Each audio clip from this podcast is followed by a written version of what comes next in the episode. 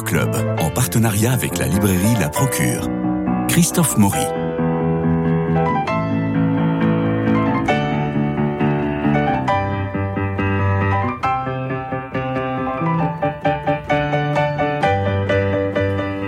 Bonne fête d'abord à tous les Benoît. C'est aujourd'hui euh, la Saint-Benoît de jeu d'été et c'est un grand moment en ce 11 juillet. Alors, dans une lettre, Blaise Pascal, dont nous célébrons le 400e anniversaire, demandait pardon à son interlocuteur de n'avoir pas eu le temps de faire court.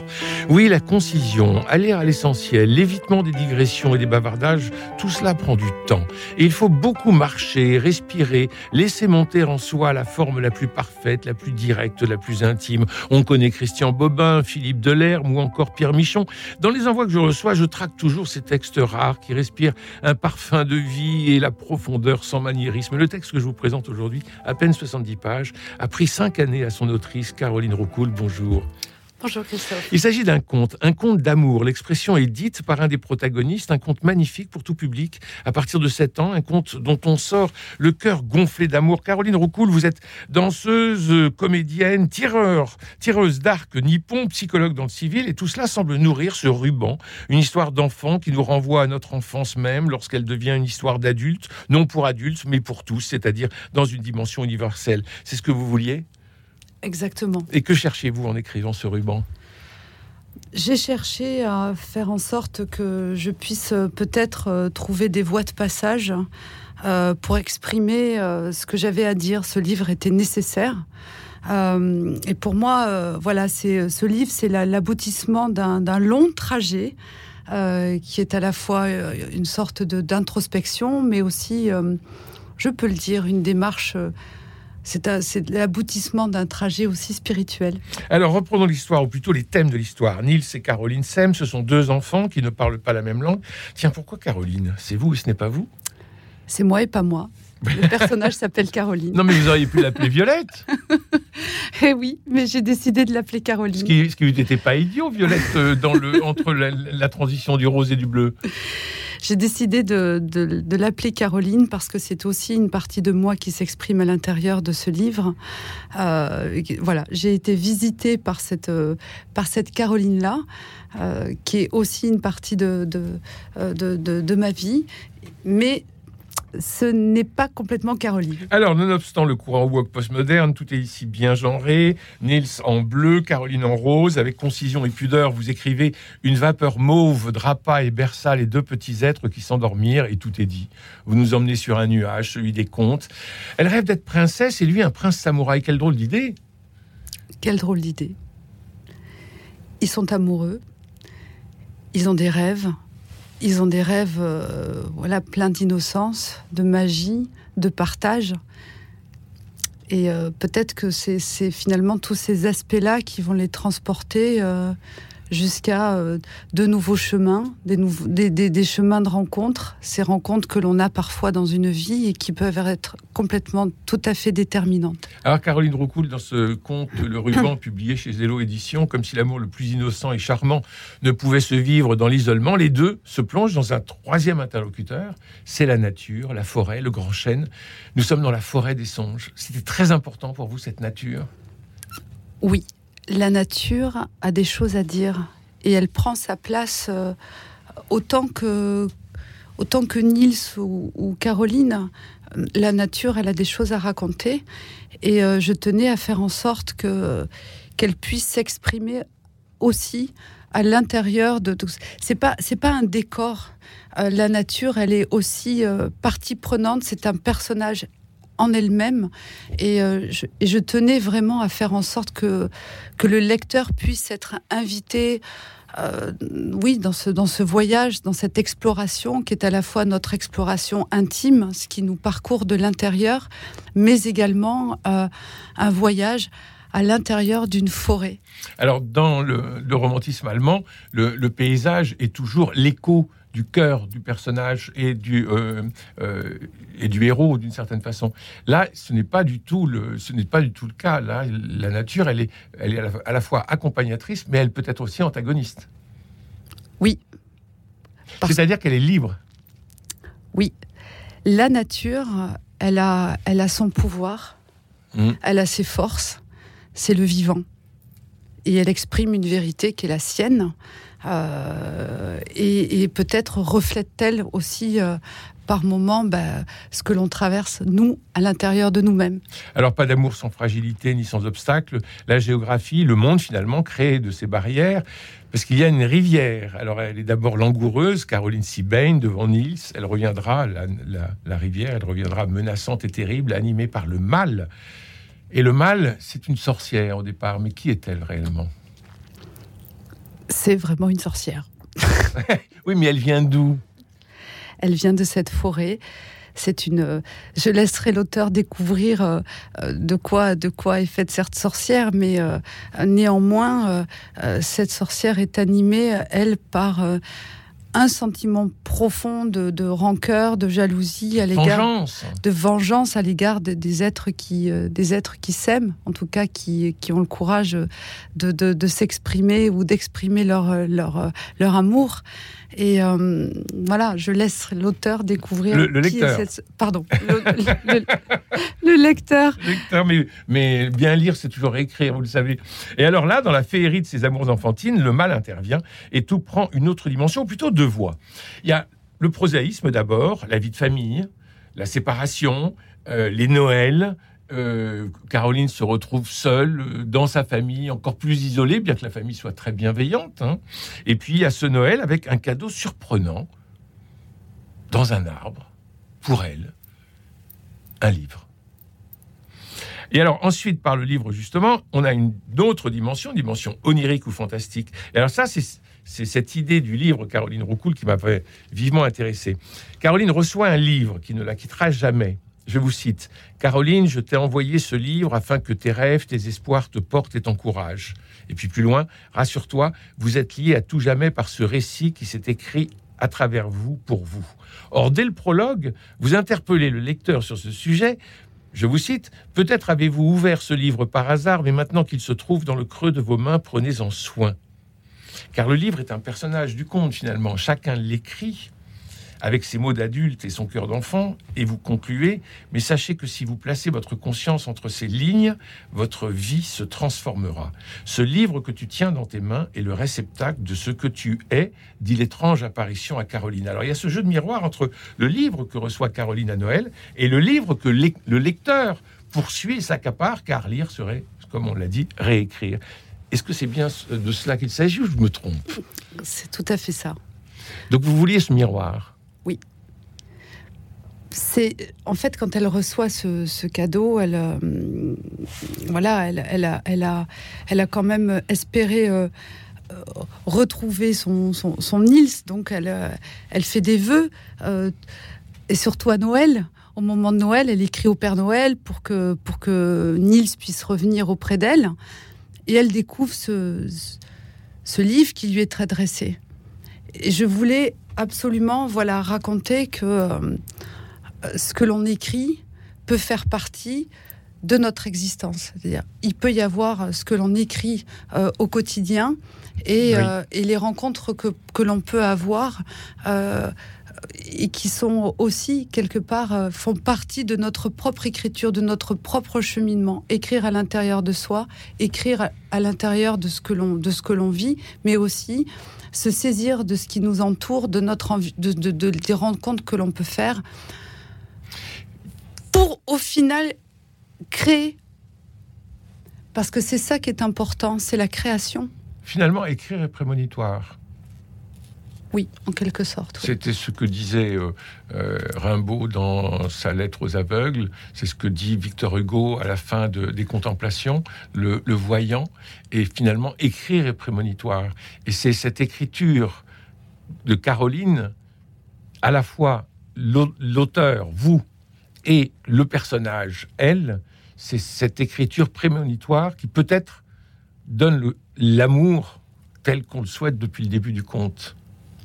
Alors, revenons au mal, à la question du mal. Je vous cite Tout avait été prédit entre Niels et Caroline, sauf la mort, le crime, l'emprisonnement du cœur. Tout leur avait été volé, y compris le rouge du baiser, et deux vies innocentes avaient été sacrifiées.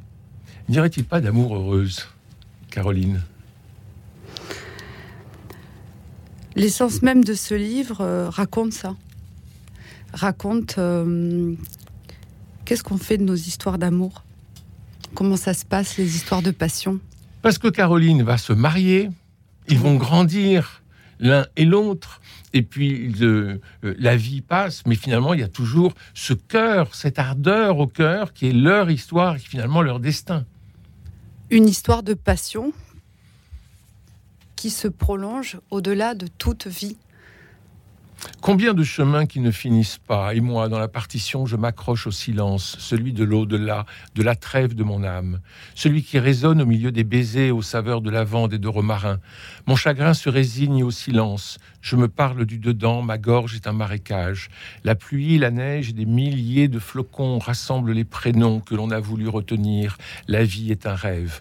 Pour toutes les lumières qui s'allument puis s'éteignent, encore une page, un parchemin à écrire. Nos fragiles repères. Saveurs encore à cette heure sous les paupières closes, les lèvres poudrées par l'aube du dehors, des couleurs, des soleils autour du phare, des souvenirs, plus de marée ni de torrents, volcans de poussière s'effondrant sous nos pieds encore fragiles et quitter les rivages mensongers. Les rivières s'en font.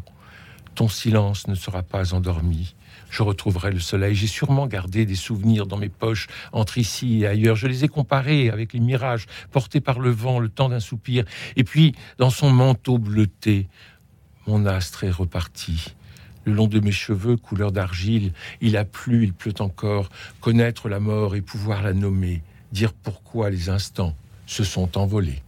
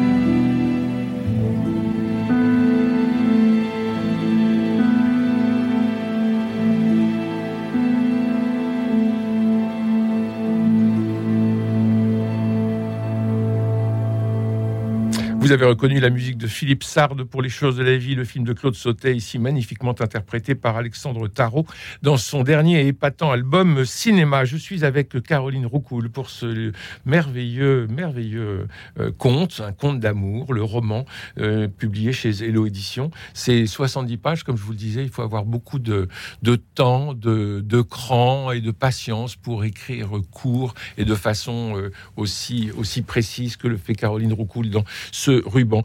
Alors, euh, seule la trace écrite, l'horizon défini par un trait de pinceau serait le salut des amours. Vous écrivez, euh, Caroline Roucoul, l'encre a formé le pont pour guérir de la vie entre les deux mondes. Nous devons laisser quelque chose de nous-mêmes à l'intérieur de l'écriture, une trace singulière, la nôtre. Et ça, on est au cœur de votre conte, c'est-à-dire à la fois de lire, de réécrire, de euh, finalement de, de mastiquer, de goûter les mots autour de cet amour de Nils et Caroline. Oui, c'est peut-être la raison pour laquelle il a, il, a, fallu cinq ans pour, le, pour trouver la justesse de ce que j'avais à raconter. Euh, moi, je le compare peut-être comme une œuvre de, où je tisse en fait, je tisse les mots avec, euh, avec les moments de vie. Mais là, c'est de la dentelle. bon.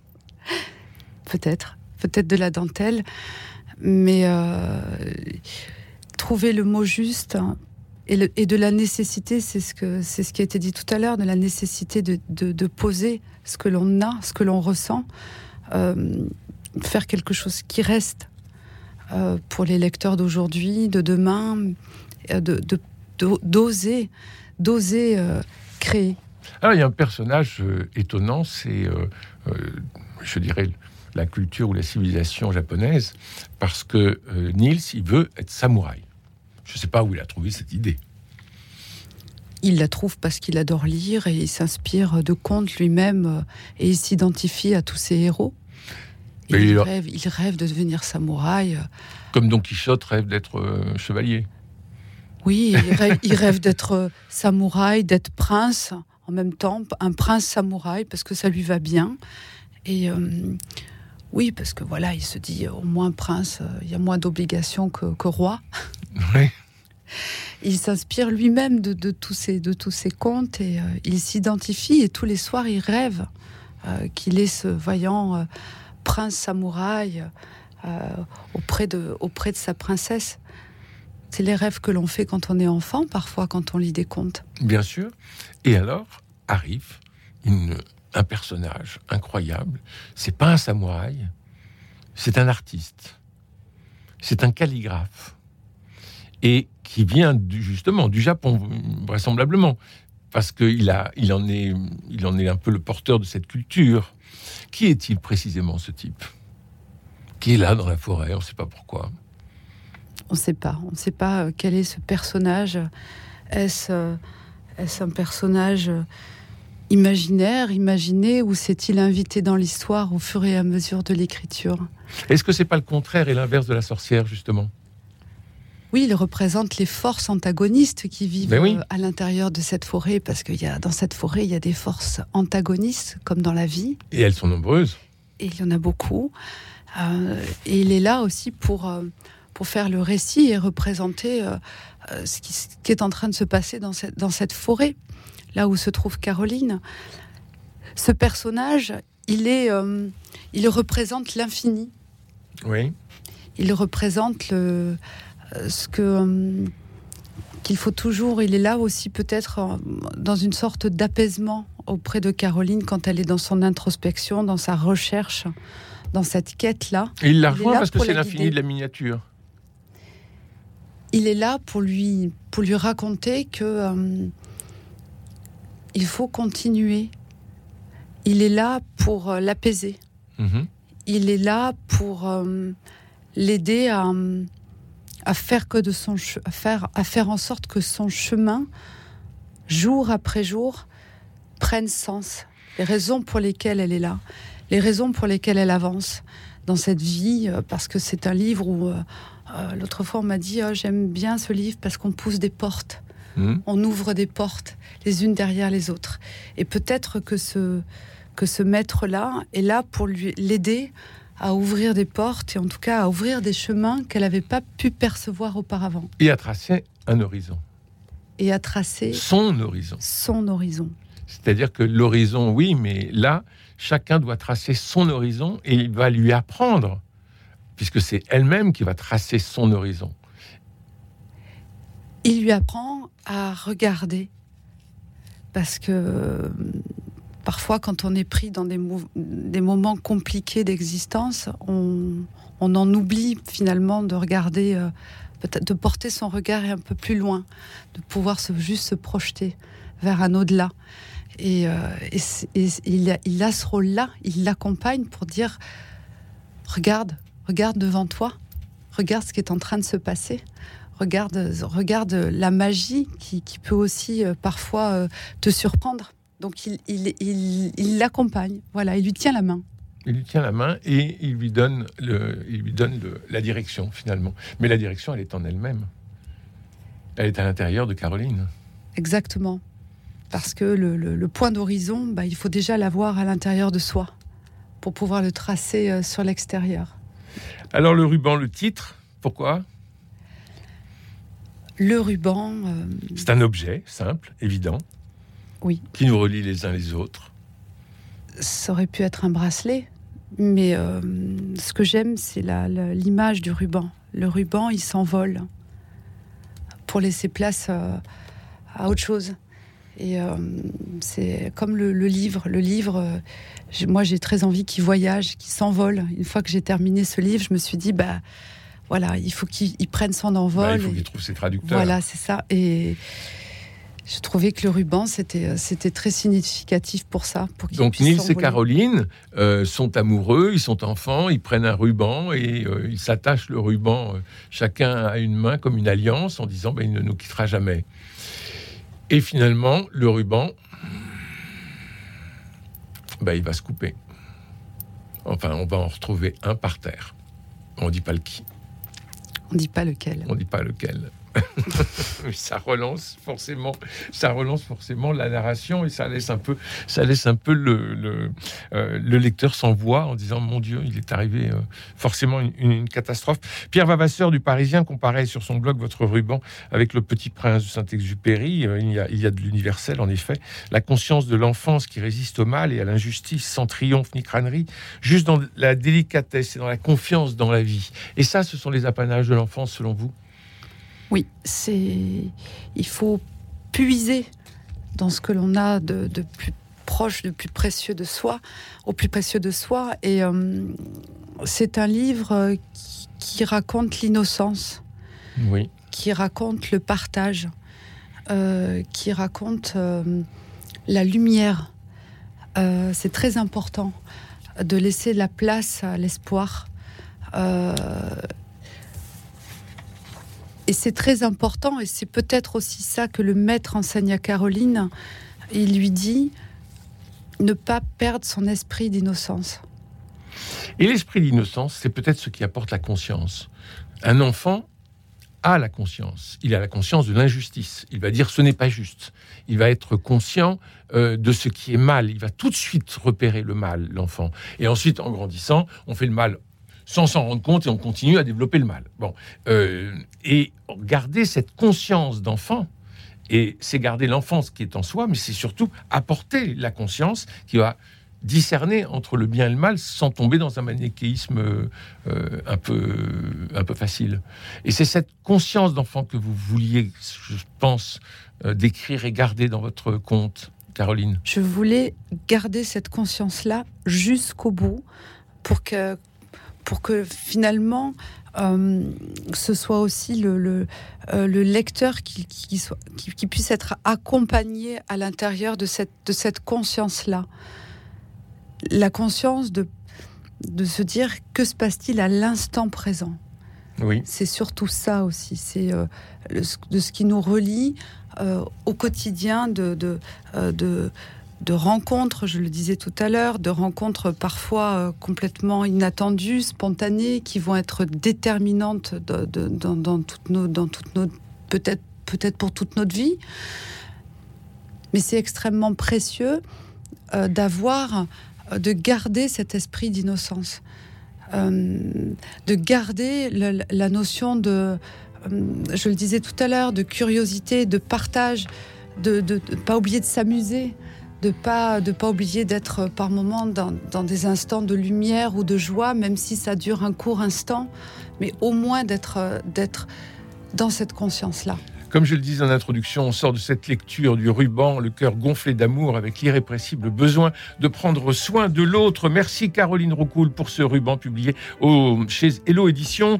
Merci à Dimitri Loué pour la réalisation, François Dieudonné pour l'organisation des studios, Philippe Malpeuch pour les génériques, Louis-Marie Picard et Camille Meyer pour le partage des réseaux sur YouTube si vous voulez nous voir ou sur l'application Radio Notre-Dame pour nous garder dans votre poche et partager avec les copains. Alors demain, c'est mercredi, nous irons au cinéma en, en trois épisodes à la rencontre de Jean-Pierre Améry, singulier réalisateur de 14 longs métrages, quasiment tous primés, des entretiens avec Marie-Noël Tranchant, Dominique Borde et Bernard Medioni. Une belle rencontre, je vous le promets. Bonne journée, prenez soin de vous et des autres et je vous embrasse.